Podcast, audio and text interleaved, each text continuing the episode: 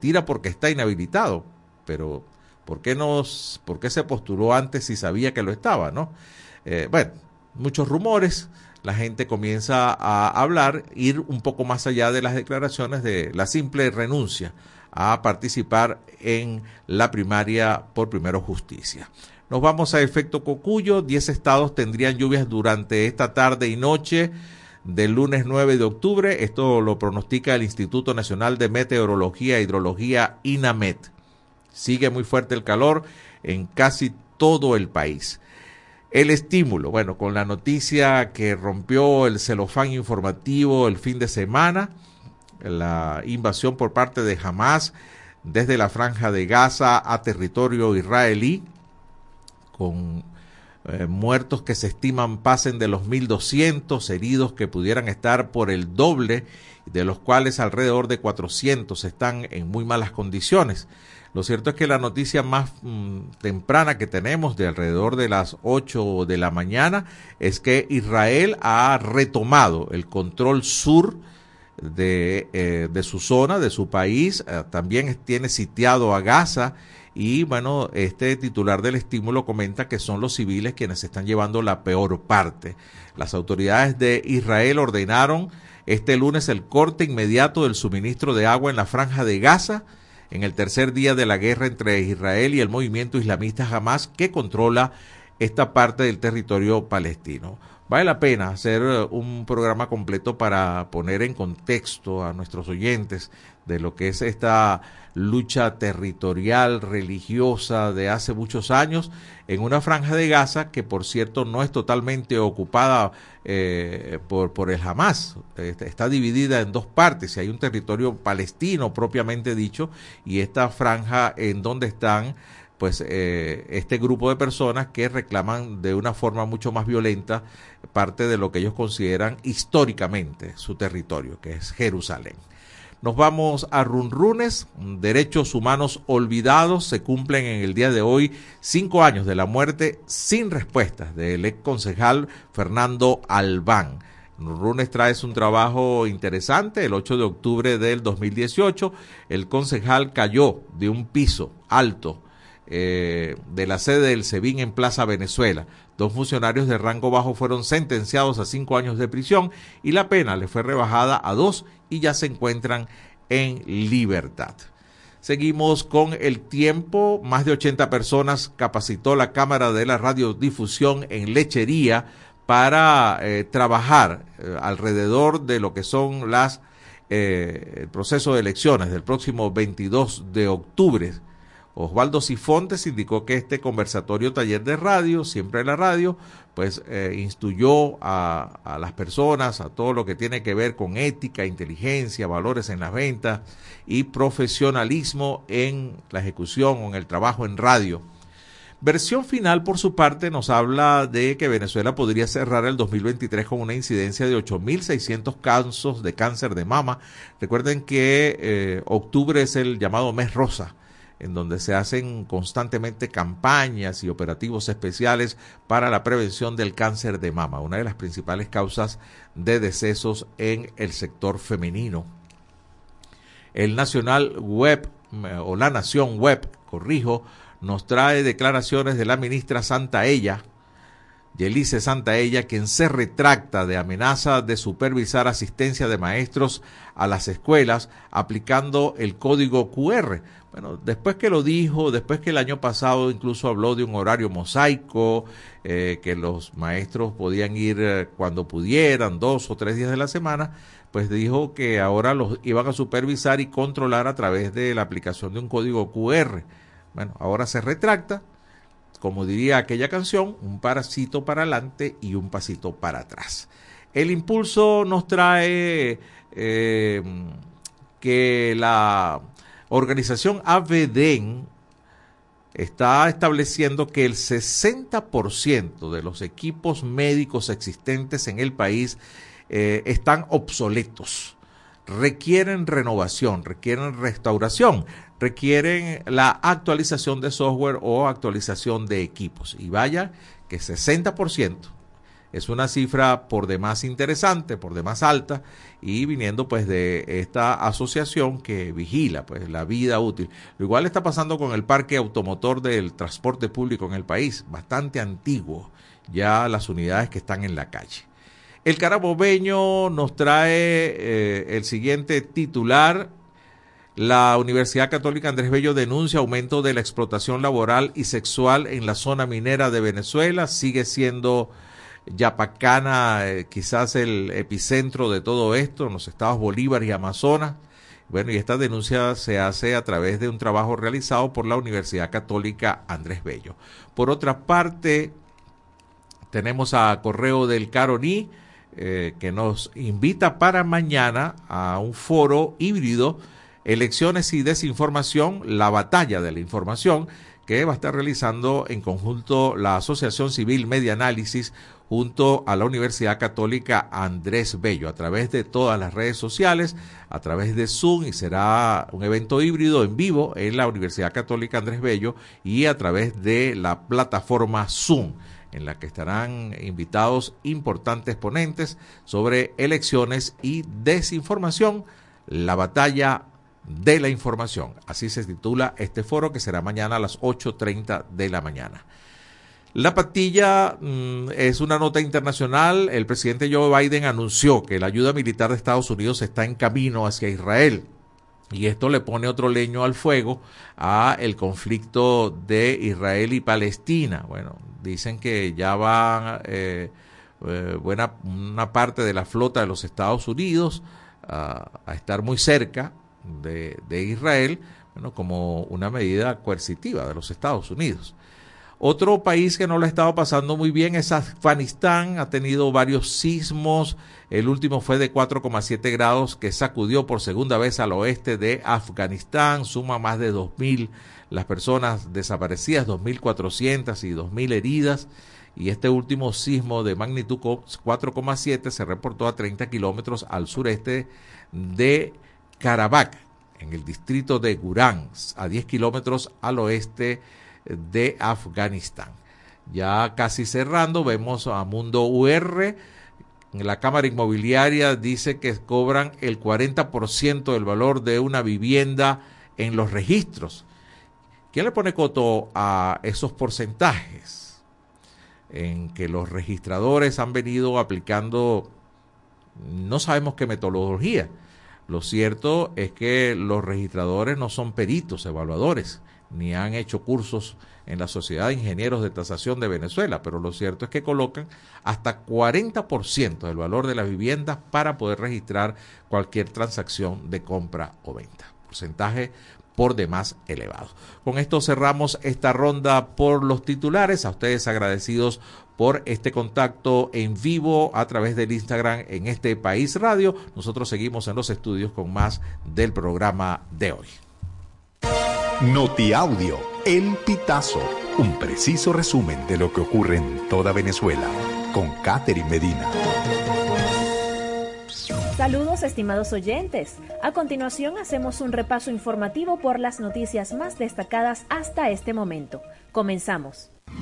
Murió el presidente de Hidrocapital, Harold Clemente. La noticia fue confirmada por Carmen Meléndez, alcaldesa del municipio Libertador de Caracas, a través de un comunicado publicado en su cuenta de X. Por los momentos no se conocen las causas de muerte. Capriles anuncia retiro de la primaria y se pone al servicio de la unidad.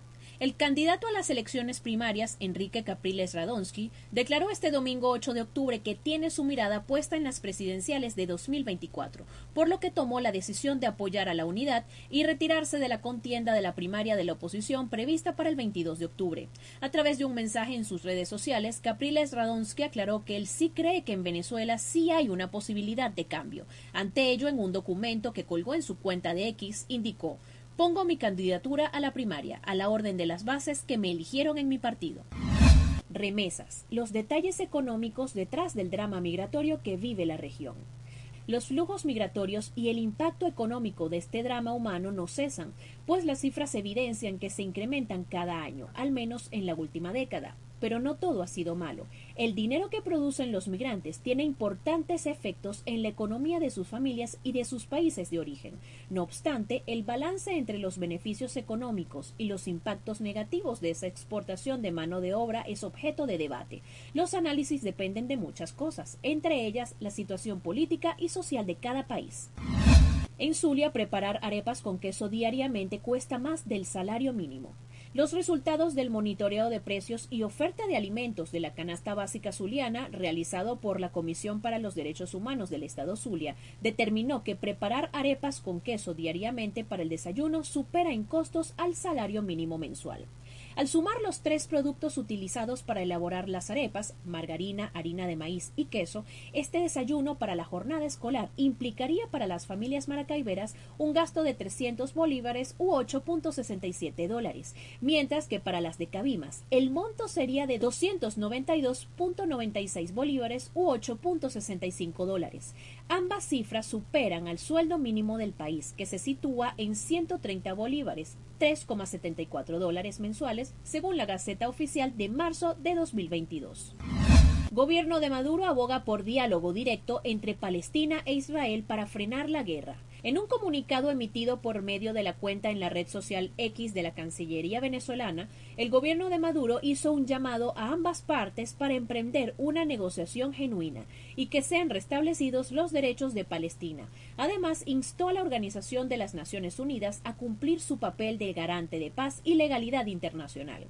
Según la administración de Maduro, la escalada de violencia es el resultado de la imposibilidad del pueblo palestino de encontrar en la legalidad internacional multilateral un espacio para hacer valer sus derechos históricos. Estimados oyentes, este ha sido el panorama informativo hasta esta hora. Narró para ustedes Catherine Medina. Estas informaciones puedes ampliarlas en nuestra página web elpitazo.net.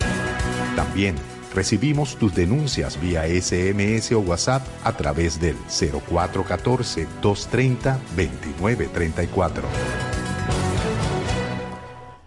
Gracias a Catherine Medina del Pitazo por el Noti Audio de hoy. Nos toca despedir este primer segmento cuando es exactamente la una de la tarde con 16 minutos. Lo hacemos leyendo la encuesta del día de hoy que usted puede contestar a través del 0424-552-6638 vía mensaje de texto o WhatsApp. ¿Considera que tiene libertad de expresión? Es la pregunta de hoy. ¿Considera usted que tiene libertad de expresión? Le damos cuatro opciones de respuesta. Sí la tengo. No, no la tengo. Solo en algunos temas. Y es un derecho, la cuarta opción. Así que esa es la pregunta. Considera que tiene libertad de expresión a través del 0424-552-6638. Vamos a la primera pausa en este país. Ya regresamos con En este país por la Red Nacional de Radio Fe y Alegría.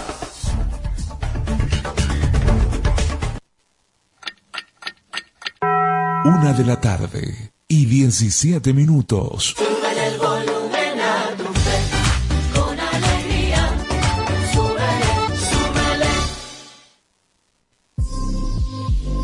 Cifras que alarman y que van en aumento.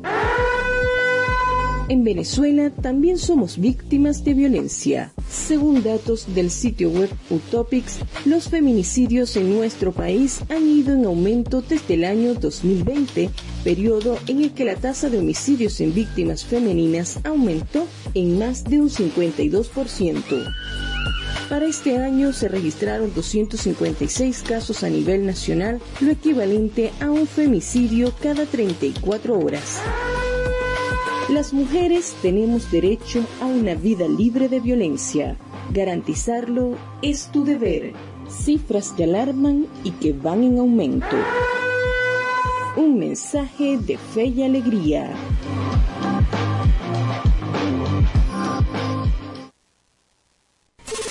Nuestra misión es mantenerte informado.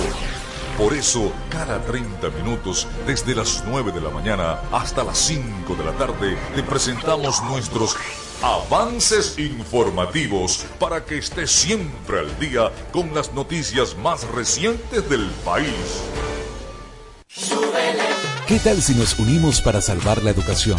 Para que los centros educativos también sean itinerantes y con estrategias alternativas puedan atender a los niños, niñas y jóvenes que no acudan a la escuela formal. Por los niños y niñas, por el país, fe y alegría, Alianza por la Educación.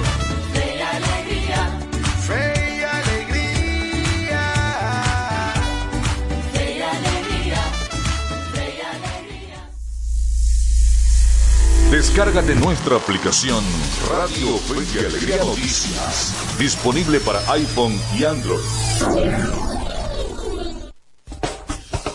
Seguimos con En este país por la Red Nacional de Radio Fe y Alegría.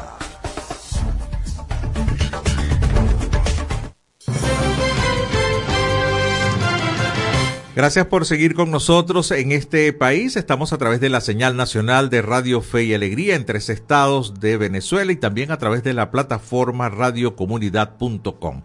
En este momento ya tenemos al hilo telefónico a nuestro primer invitado de la tarde. Se trata de Edgar Machado, es el presidente del Sindicato Venezolano de Maestros del Distrito Capital. Eh, bueno, sobre el tema escolar estaremos hablando con él. Muy buenas tardes, Edgar. Lo saluda José Cheo Noguera en este país. ¿Cómo está? Eh, muy buenas tardes, José. Un saludo para ti y toda tu audiencia a nivel nacional. Un placer y bueno, aquí dándote la gracia para visibilizar lo que está pasando con la educación. A ver, Edgar, ¿qué, qué panorama sombrío, ¿no? Sueldos que, si es que pudiera llamarse a lo que reciben ustedes algún sueldo, ¿no? Eh, debatirse entre instituciones eh, y estructuras escolares eh, prácticamente inhabitables en la mayoría de los casos, eh, con un salario que no alcanza ni siquiera para pagar el transporte de los maestros, amén de, bueno, de todas las necesidades desde el punto de vista de la vestimenta, de lo que pueden estar comiendo los maestros y pues la presencia de o la necesidad de poder aplicar un horario mosaico ante una amenaza, aunque luego se retractó de la ministra de controlar la, la presencia de los maestros a través de un llamado código QR. A ver, ¿cuál es el panorama que, que ustedes tienen en este momento realmente, Edgar? Bueno, mira, el panorama es bien oscuro, como lo dices tú, ¿verdad? Porque no puede ser que en, en el caso del, del salario, ¿verdad? El docente que tiene 40 horas, te voy a poner un ejemplo muy sencillo. Un bachiller no docente gana 7,60 eh, dólares mensual. Eso equivale diariamente a 0,25 dólares.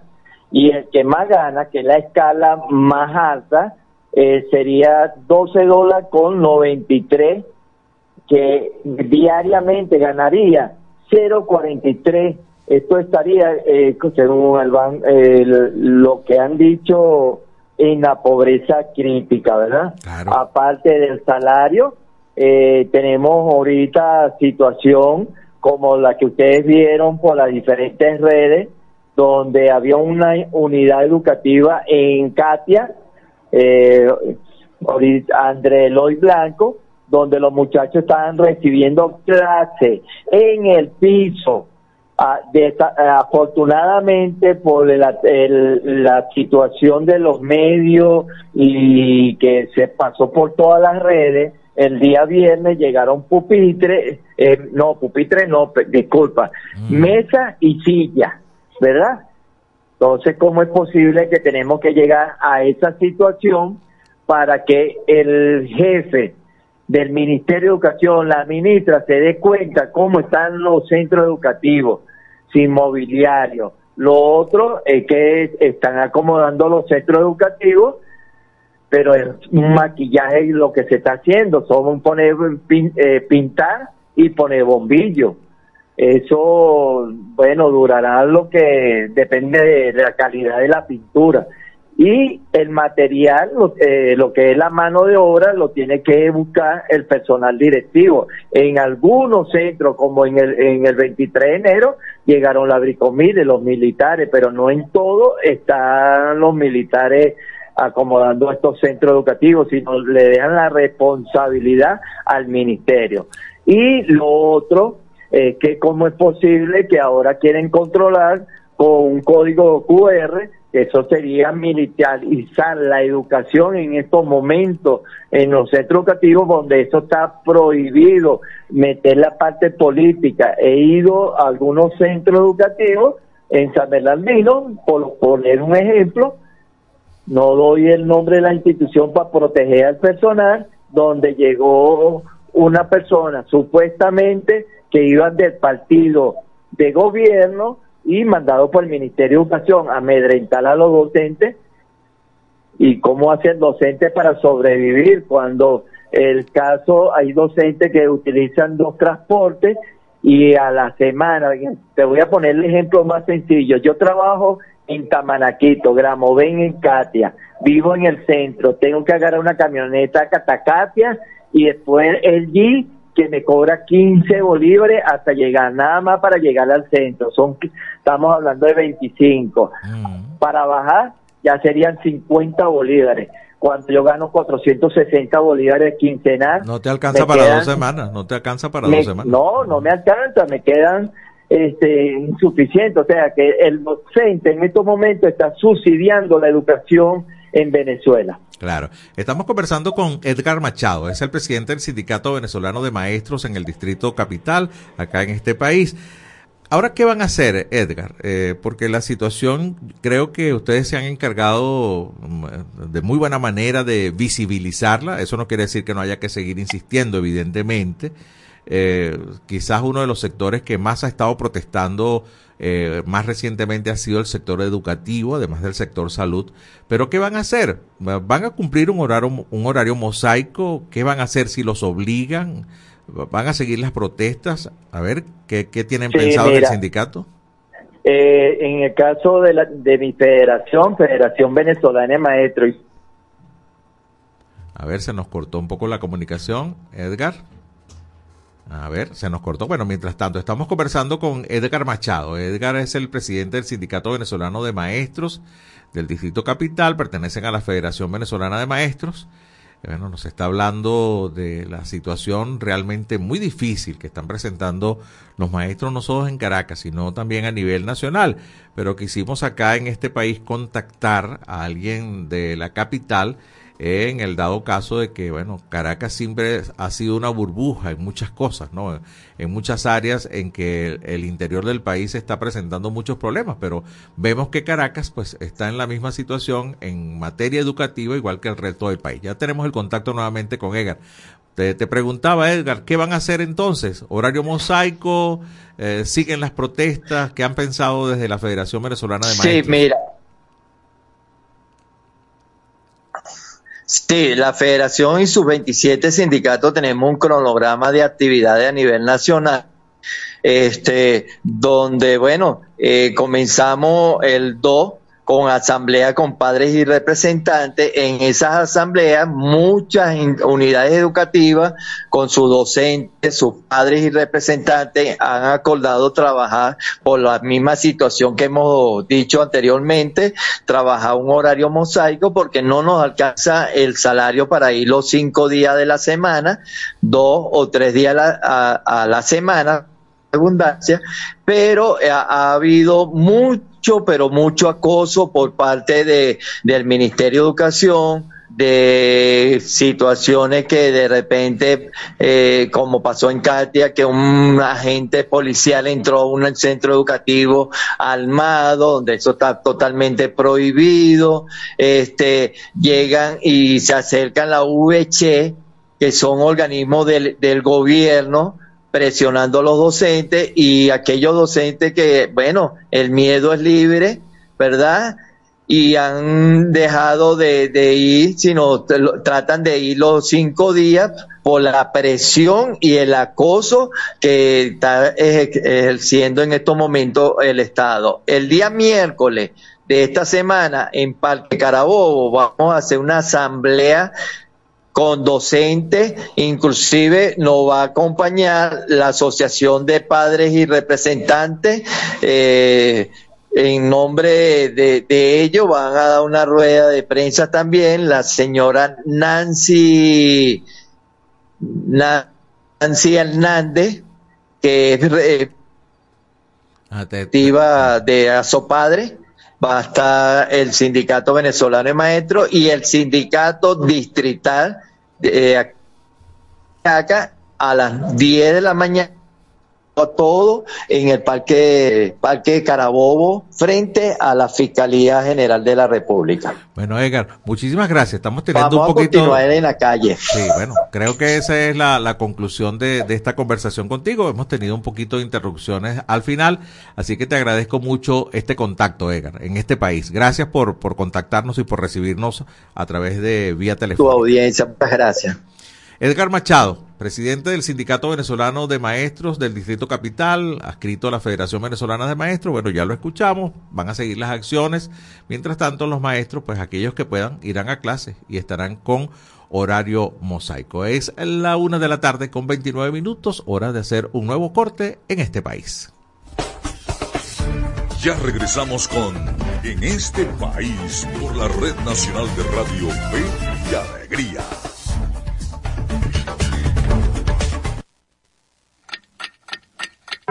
Una de la tarde y 29 minutos. el volumen a tu fe, con alegría.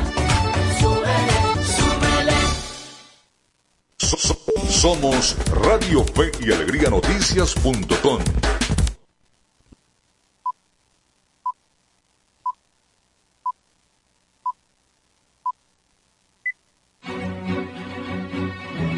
A partir de este momento, más de 25 emisoras interconectadas para llevarte información con todas las voces. Radio Fe y Alegría Noticias.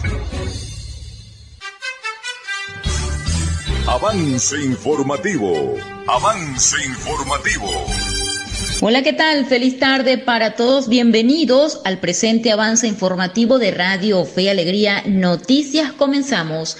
Venezolanos permanecen en norte de México con el temor de que Estados Unidos los deporte. Los miles de venezolanos varados en la frontera norte de México, el mayor número de migrantes reaccionan con temor ante el anuncio del gobierno de Estados Unidos por retomar las deportaciones directas a Venezuela, alejándolos del sueño americano en medio de la nueva ola migratoria sin precedentes. Desde este viernes el gobierno de Estados Unidos advirtió que alcanzó un acuerdo con Venezuela para enviar de regreso en vuelos a su país a los migrantes migrantes que hayan entrado al territorio estadounidense por métodos distintos a la aplicación CBP. Víctor Martínez, un migrante venezolano que acaba de llegar a Juárez, dijo que es casi imposible sobrevivir en su país y que si Estados Unidos los devuelve a su patria en un vuelo, lo más probable es que vuelvan a intentar cruzar. Hasta aquí el presente avance informativo. Yo soy York Hernández. Les invitamos a que continúen con más del programa en este país.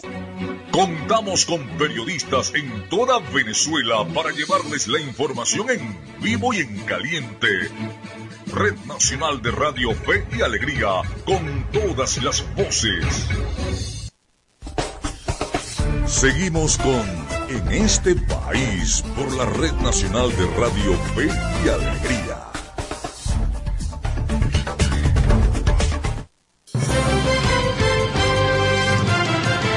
Una y 32 minutos de esta tarde, 9 de octubre de 2023. Les recuerdo nuestra encuesta en este país para el día de hoy. ¿Considera usted que tiene libertad de expresión? Le ofrezco cuatro opciones para que conteste alguna de ellas. Sí, la tengo, es la primera. No, no la tengo, es la segunda. Solo en algunos temas. O es un derecho. Esas cuatro opciones ¿Alguna de ellas se identifica con usted? ¿Considera que tiene libertad de expresión en este país? Bueno, esa es nuestra encuesta a través del 0414-552-6638 vía mensajería de texto. También pueden hacerlo vía WhatsApp. A esta hora mm, les presento nuestro micro de Venezuela Electoral. Y esto es Venezuela Electoral, una cápsula diaria con noticias e informaciones sobre las elecciones venezolanas. El presidente de la Comisión Nacional de Primaria, Jesús María Casal, informó que a pesar de que el motor de búsqueda digital diseñado para la primaria ha sido bloqueado por varios prestadores de servicios, alrededor de 1.5 millones de personas han consultado su centro de votación para el evento del 22 de octubre. Casal aseguró que los programadores están buscando formas para sortear el bloqueo de las páginas y dijo que el número de visitas al motor de búsquedas deja claro que hay interés en la primaria y su realización señaló que en la recta final del cronograma ya cuentan con un poco más de 45 mil personas postuladas de forma voluntaria para ejercer esos puestos, número suficiente para cubrir los 3.010 centros de votación en el proceso autogestionado y manual. También advirtió que no existe seguridad de que el CNE pueda ayudar con lo solicitado de ampliar un poco más los centros de votación y recordó que en las primarias de 2012 no se excedieron de los 4.000 centros. Vía correo del Carolí los acompañó José Cheo Noguera. Escucharon Venezuela Electoral. Pueden seguirnos en las redes sociales del programa en este país. En este país.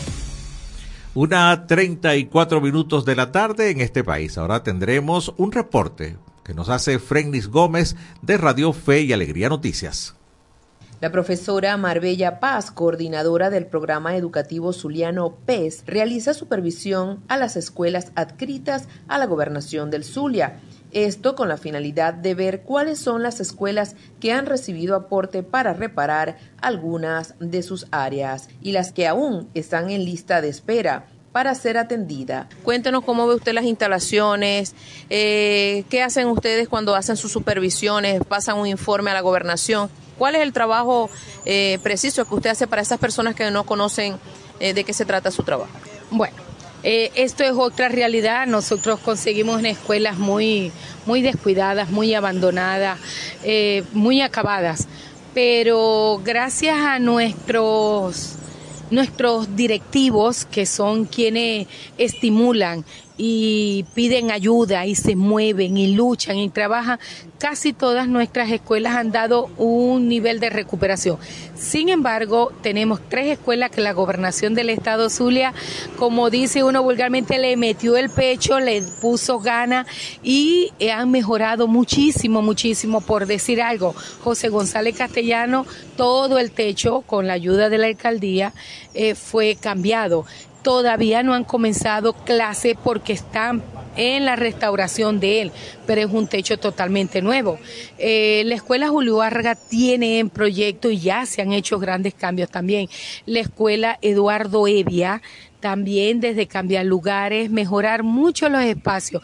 Evelina de Páez son escuelas donde ya han sido atendidas casi a un 100% y faltan cosas que mejorar, porque estas estructuras en tanto tiempo de abandono eh, se van deteriorando, pero ya hay ya hay disposición y un gobierno que está dando respuesta para estos cambios positivos. Manifestó que por la situación país se les ha hecho cuesta arriba cubrir las necesidades de todas las escuelas, pero que siguen en pie de lucha para seguir tendiendo una mano amiga y garantizar la atención de las instituciones que dependen de la gestión. En cuanto a la situación que viven los educadores del país, apuesta a que puedan ser escuchadas sus peticiones, pero sobre todo aceptadas por el gobierno nacional.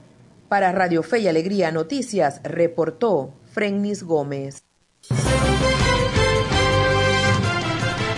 Muchísimas gracias, Frennis Gómez de Radio Fe y Alegría Noticias por este importante reporte.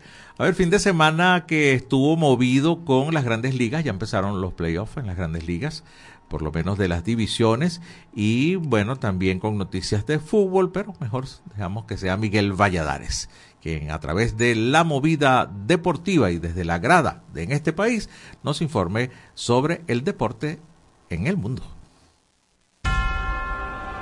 En este país presentamos La Movida Deportiva con Miguel Valladares.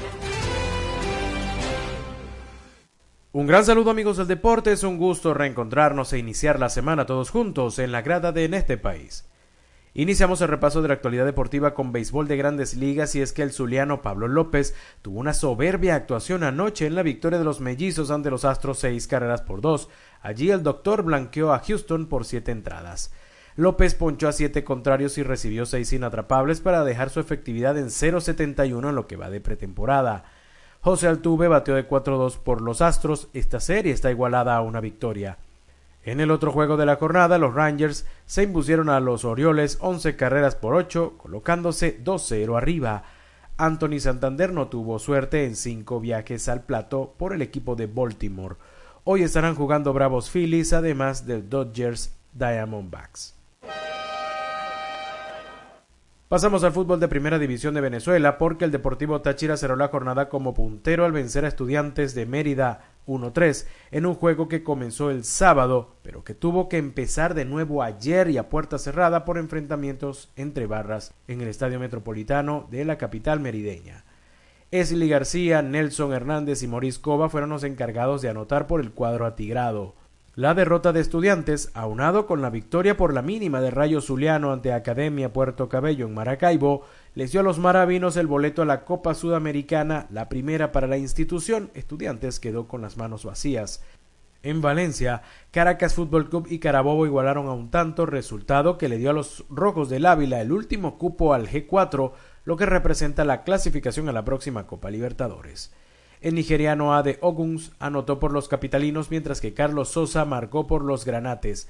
Ahora Táchira, Caracas, Academia Puerto Cabello y Portuguesa jugarán un cuadrangular para definir al campeón, también al otro equipo que disputará la ronda de grupos de la Libertadores y los que van a las fases previas. Y seguimos con fútbol porque desde ya comenzamos a vivir el inicio de una semana en la que habrá eliminatorias mundialistas Venezuela visitará el 12 de octubre a Brasil en Cuyabá. Ayer varios vinotintos vieron acción con sus clubes, destacando los experimentados Salomón Rondón y Tomás Rincón, quienes anotaron gol. Rondón sigue enrachado y marcó el único tanto con el que River Plate derrotó a Talleres de Córdoba en la Copa Argentina. Ya venía de marcarle a Boca Juniors en el Superclásico. Por su parte, Rincón sumó otro gol al anotar el primero en la victoria del Santos en su visita al Palmeiras 1-2 en el Brasileirao. Y nos despedimos con la pretemporada de la Liga de Béisbol venezolano porque hoy Magallanes recibió al lanzador zurdo Emanuel de Jesús, quien estuvo con Venezuela en el pasado Clásico Mundial en rol de relevista. Por su parte, los Tigres de Aragua le dieron la bienvenida este fin de semana a Leobaldo Piña, Bruce Rondón, Franklin Font y el importado Adam Hoffaket. Hoy se unieron el careta Jorman Rodríguez y Carlos Rivero. De esta forma llegamos al final del repaso por la jornada de hoy, pero le invitamos a que también nos acompañe mañana en la grada de En este país. En este país presentó La Movida Deportiva con Miguel Valladares. Gracias, Miguel. Bueno, los Cardenales de Lara también recibieron al hijo de Robert Pérez, quien viene a debutar en el béisbol profesional, así que será otro de los atractivos de los Cardenales de Lara. Y mm, aparte de eso va a utilizar el número 51 que utilizó su padre para eh, este campeonato de béisbol 2023-2024 en Venezuela que empieza eh, el 21 de octubre, 22 de octubre si no me falla la memoria. Vamos a cerrar este bloque informativo con los micros que traemos para todos ustedes con el de Media Análisis Informa. Les eh, presentamos Media Análisis Informa, noticias locales y regionales sobre democracia y ciudadanía. Democracia y ciudadanía. El presidente del Consejo Municipal de Lechería, Alonso Camino, informó que el pasado jueves fue aprobado en segunda discusión el proyecto de ordenanza de regulación y protección de pescadores artesanales. Señaló que este reglamento tiene un gran corte social porque busca principalmente proteger a esos pescadores originarios de más de 60 años que son considerados maestros, incluyéndolos en el programa Abuelos de Lechería, para que puedan disfrutar de todos los beneficios sociales que brinda la gestión. De igual manera, Camino mencionó que se inició el proceso de consulta pública para el proyecto de ordenanza sobre el Sistema Municipal de Protección de Niños, Niñas y Adolescentes, el cual surge como una necesidad no solo de protección, sino también para garantizar el desarrollo integral del individuo. Vía el tiempo, los acompañó José Cheo Noguera. Y esto fue Medianálisis Informa. Puedes seguirnos en las redes sociales, somos arroba medianálisis o visitar nuestra página web www.medianálisis.org.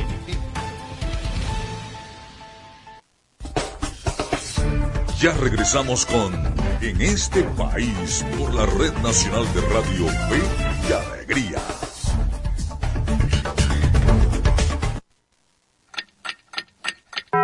Una de la tarde y 43 minutos. Súbele el volumen a tu fe, con alegría. Súbele, súbele. No caigas en estafas. caigas en estafas. Fe y Alegría no está llamando a su audiencia para solicitar información confidencial. Si recibes alguna llamada donde te pidan verificar datos personales para participar o continuar en los grupos informativos de Fe y Alegría, rechaza la llamada. Rechaza la llamada. Es falso. Evita responder o enviar mensajes a este número y bloquealo de inmediato. No caigas en estafas. Un mensaje de Radio Fe y Alegría. Descárgate nuestra aplicación Radio Fe y Alegría Noticias, disponible para iPhone y Android.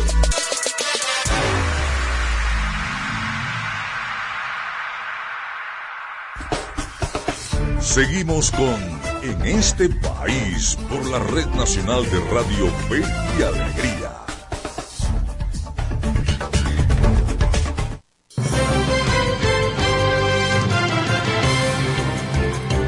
De la tarde con 44 minutos. Seguimos en este país en señal nacional de Radio Fe y Alegría. Llegamos a tres estados de Venezuela. También estamos en la plataforma radiocomunidad.com.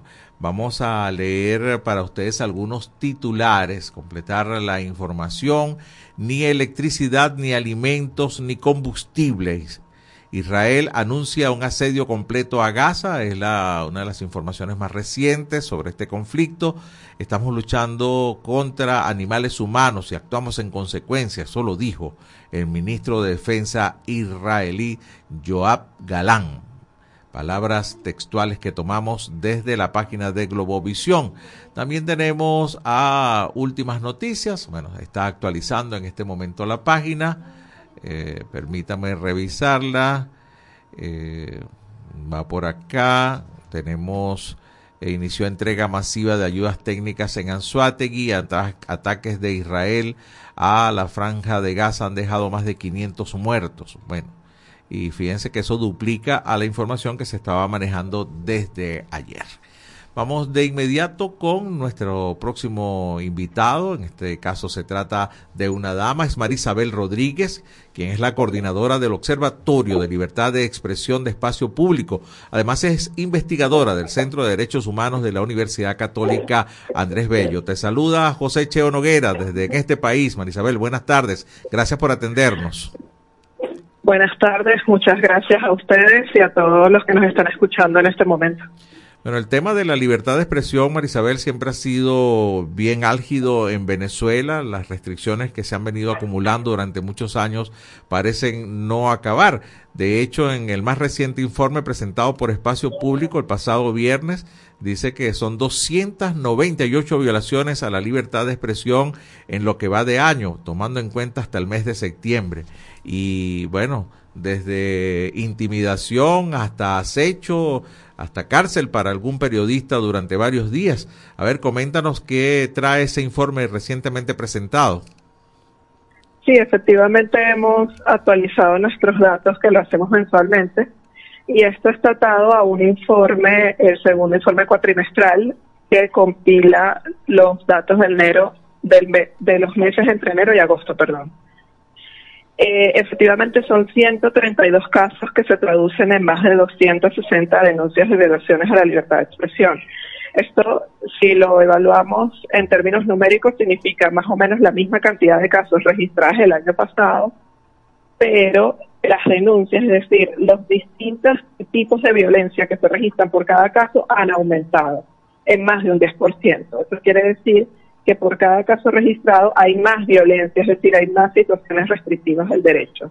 Por ejemplo, si a un grupo de periodistas los amenazan eh, o los intimidan en una cobertura de calle, entonces hay más situaciones de violencia, por ejemplo, censura, que le quiten o que le eliminen el material que acaban de registrar, que haya alguna detención arbitraria, que haya incluso alguna detención o algún procedimiento judicial. Entonces, hay distintos tipos de violencia en un mismo caso y ese es como el dato más relevante que hemos observado, al menos numéricamente, de cómo se ha incrementado la violencia en materia de libertad de expresión. Sí, y hay alguna... Basi- Ah, sí. no, adelante, adelante, por favor. No, solamente quería detallar que entre los tipos de violencia más frecuentes está la intimidación, que es básicamente la restricción a la cobertura de calle en instituciones públicas o en espacios públicos, que está asociado también a la criminalización de la cobertura periodística, el hecho de amenazar, de hostigar a periodistas mientras están haciendo cobertura informativa. A eso le sigue el tema de la censura, y de las amenazas también dadas en el contexto de la cobertura informativa. Claro, estamos conversando con Marisabel Rodríguez, ella es investigadora del Centro de Derechos Humanos de la Universidad Católica Andrés Bello y coordinadora de los, del Observatorio de Libertad de Expresión de Espacio Público. A ver, eh, ¿algún estado que otro en que se pueda notar con, con uh, mayor frecuencia este tipo de violaciones a la libertad de expresión? Eh, sí, eh, entre las restricciones que están localizadas geográficamente, el estado en el que más hemos registrado eh, situaciones han sido en Anzuategui, seguidos por los estados Bolívar, Táchira y Apure. Eh, vale la, eh, la pena destacar que eh, prácticamente la mitad de los casos que hemos registrado también se dan en Internet, es decir, se dan en línea buena parte de estas limitaciones están asociadas a las fallas constantes de la energía eléctrica. Porque bueno, entendemos que si no tenemos electricidad, no tenemos acceso a Internet y eso afecta indirectamente la conectividad y por lo tanto la posibilidad de comunicarnos y también de circular de manera libre información y también de buscar información. Entonces esto sigue teniendo un peso importante y relevante en las restricciones eh, con eh, responsabilidad, sea directa o indirecta, por parte del Estado. Sí, claro. Y creo que ahí- faltaría algo que, que ciertamente es difícil medir, Marisabel, que es el tema de, de la autocensura nuestra en la radio, ¿no? Hay, hay muchas palabras que nosotros no podemos mencionar acá. Y cuando algún comentario que hagamos que no sea del agrado, pues eh, la mayoría de las emisoras de radio en el país tienen sus concesiones o sus permisos, habilitaciones vencidos, ¿no? Y basta algo que no guste para que entonces se aplique aquello de que, ah, tenían la concesión vencida, ¿no? Sí, efectivamente el mecanismo eh, de CONATEL que ha aplicado en los últimos años y que, bueno, el año pasado eh, tuvo una de las consecuencias más dramáticas que fue el cierre de al menos 80 emisoras a nivel nacional, sigue siendo el mismo. Es decir, no se responden a las solicitudes de actualización de permisos de las emisoras. Hay una lógica de opacidad y de inacción deliberada por parte de Conatel y esto es usado eh, arbitrariamente en contra de las emisoras cuando eh, hay algún tipo de contenido que no resulte cómodo o que sea cuestionable desde el poder, ¿no? Entonces se utilizan estos mecanismos administrativos eh, de forma discrecional y arbitraria para eh, cerrar emisoras, abrir procedimientos administrativos sin ninguna mediación judicial, sino que sencillamente a través de un proceso meramente administrativo se procede al cierre de una emisora cuando el estándar internacional eh, señala que debe mediar al menos la orden judicial o de un tribunal o debe haber un proceso eh, eh, en tribunales llevado por un poder judicial independiente que derive, en todo caso, en el cese de un medio de comunicación. Pero la política estatal en Venezuela no responde al estándar internacional, ni siquiera al estándar local, y por lo tanto incurre constantemente en la violación directa del derecho a la libertad de expresión e información. Sí, estamos comenzando con Marisabel Rodríguez, coordinadora del Observatorio de Libertad de Expresión de Espacio Público en Señal Nacional de Radio Fe y Alegría. Marisabel, me llama la atención eh, algo en particular y no sé si ustedes también lo han podido captar. Eh, ustedes subrayan dentro del informe la detención arbitraria del periodista Luis Alejandro Acosta en el estado de Amazonas por publicar eh, o hacer cobertura a todo lo que estaba pasando en el Parque Nacional Yapacana. Estuvo 13 días detenido, ¿no? Eh, para, por, por reportar la situación que allí se estaba viendo. Y no sé si has notado que de ahí para acá poco se vuelve a hablar nuevamente de Yapacana, ¿no? Sí, efectivamente, este tipo de dinámicas eh, de restricciones arbitrarias tiene un efecto o busca tener un efecto que inhiba al resto de los periodistas, al resto de los colegas y a la sociedad civil y a las personas en general a la hora de expresarse, de buscar información, de utilizar sus propias redes sociales para opinar sobre temas de interés público. Entonces, hay una lógica que busca criminalizar en, en el momento a la persona que está haciendo, eh, ejerciendo su derecho legítimo a buscar, a difundir información y a su vez que esto tenga un efecto paralizante eh, en el resto del gremio y en el resto de, de las personas para que eviten eh, hacer ese trabajo de cobertura periodística o eviten difundir información. Entonces, ciertamente hay limitaciones eh, que, que van más allá del proceso judicial en sí mismo y que buscan que las personas no ejerzan sus derechos. Claro. Marisabel, una pregunta final ya para el cierre de este, este total de 298 violaciones a la libertad de expresión documentadas por ustedes de enero a septiembre de este año. Uh, porcentualmente, con respecto a, al 2022, ¿hay una disminución o incremento?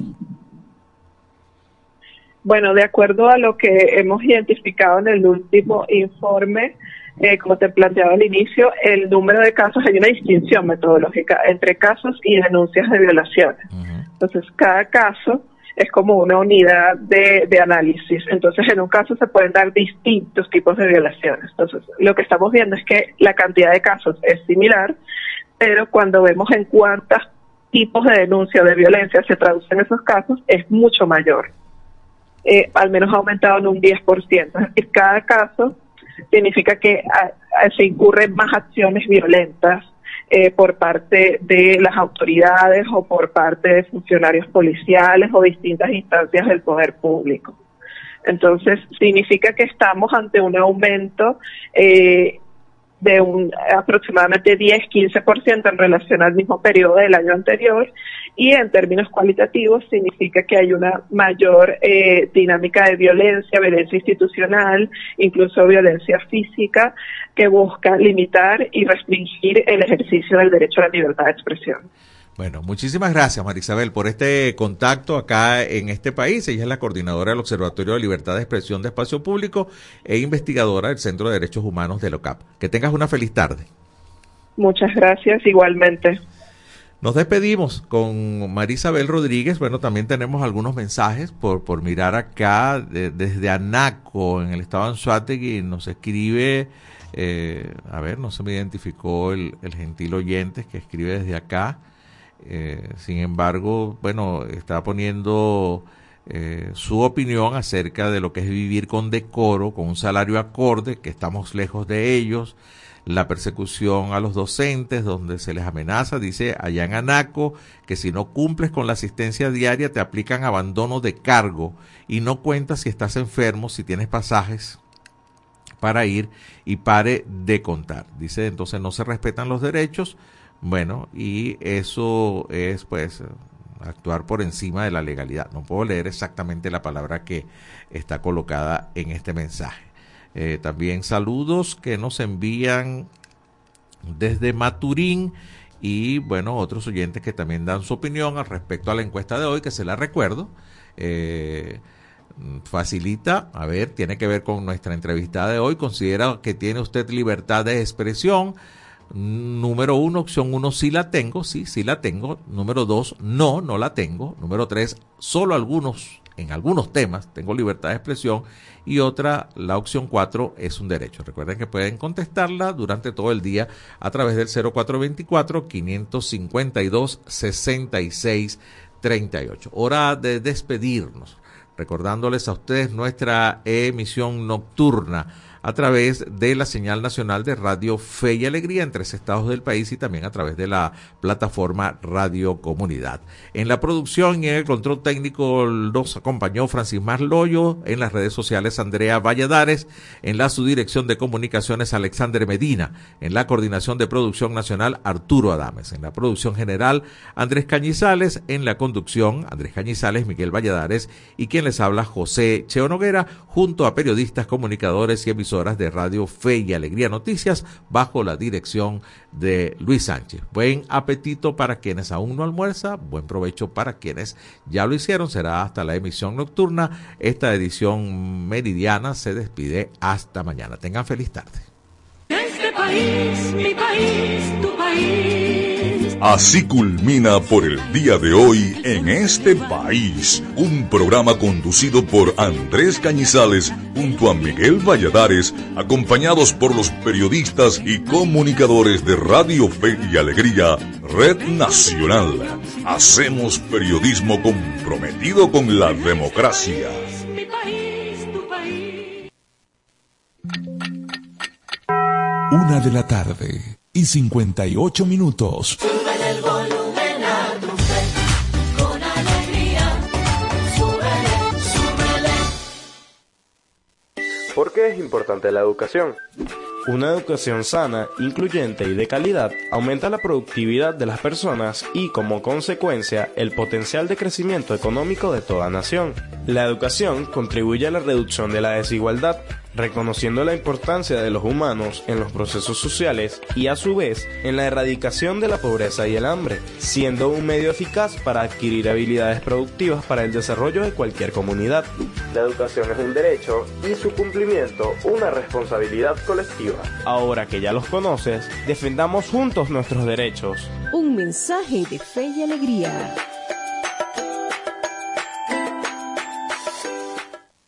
En cumplimiento con el artículo 10 de la Ley de Responsabilidad Social en Radio, Televisión y Medios Electrónicos, difundimos el siguiente Centro mensaje. Nacional Autónomo de Cinematografía. Son 29 años celebrando la pasión por Venezuela. Animación, documentales, ficción, cine venezolano para el mundo. Vamos por más.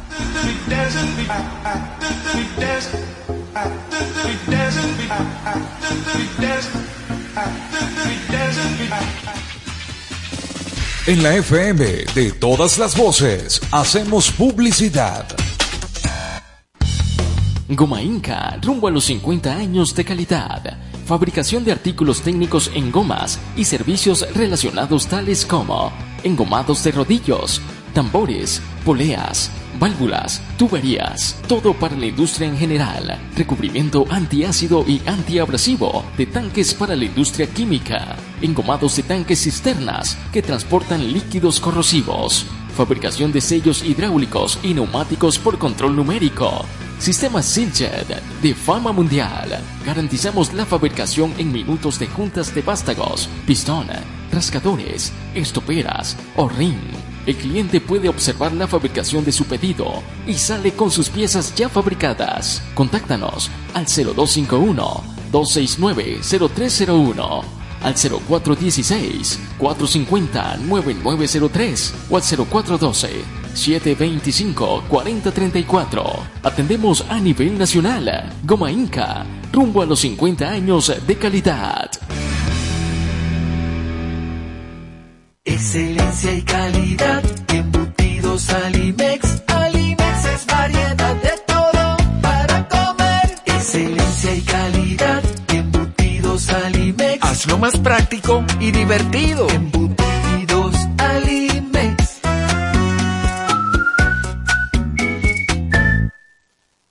Fin de espacio publicitario. Me compré este celular y según y que tiene inteligencia artificial y se llama Siri. Voy a echarle que era Siri. Oye Siri, ¿qué hago con mi vida? Lo primero que debes hacer es culminar tus estudios. El IRFA ahora se llama Educomunicación y te brinda la oportunidad de culminar tus estudios en diferentes modalidades que se ajustan a tu ritmo de vida. Síguenos en arroba sin salón FIA. ¿Puedo ayudarte en algo más? Chamo, esto no lo sabía yo. Gracias, Siri. Apúrate. Voy corriendo de una, Siri. Fe y alegría de comunicación. Rumbo a los 10.000 participantes. Mayor información 0251-441-6751. Cumplimos 15 años en el corazón de los larenses. Radio Fe y Alegría. 97.5 FM, tu radio. El siguiente es un programa recreativo. Recreativo. Con elementos de lenguaje, salud, sexo y violencia tipo A. Puede ser escuchado por niños, niñas y adolescentes, sin la supervisión de sus madres, padres, representantes o responsables. Radio Fe y Alegría con todas las voces.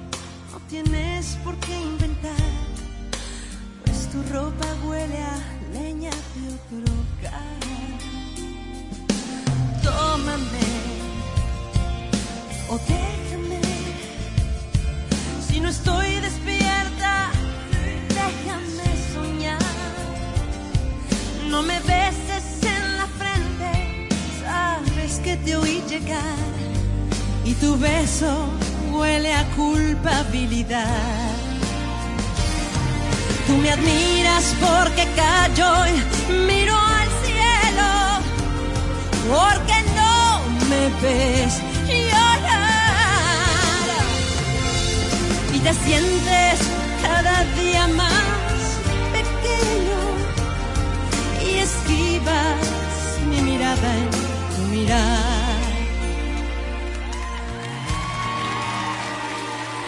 Tómame o déjame, ni te espío, ni te quito libertad. Pero si dejas el vas a abandonar, hazlo antes de que empiece a clarear. Tú me admiras porque callo y miro al cielo, porque no me ves llorar. Y te sientes cada día más pequeño y esquivas mi mirada en mirar. Tómame o déjame y si vuelves trae contigo la verdad. Trae erguida la mirada, trae contigo a mi rival. Si es mejor que yo, podré entonces llorar.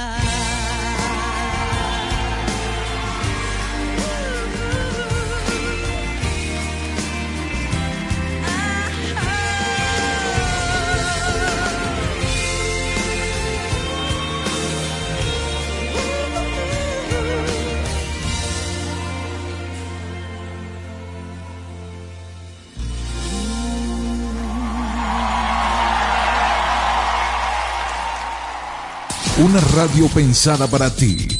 Radio Fe y Alegría. Con todas las voces.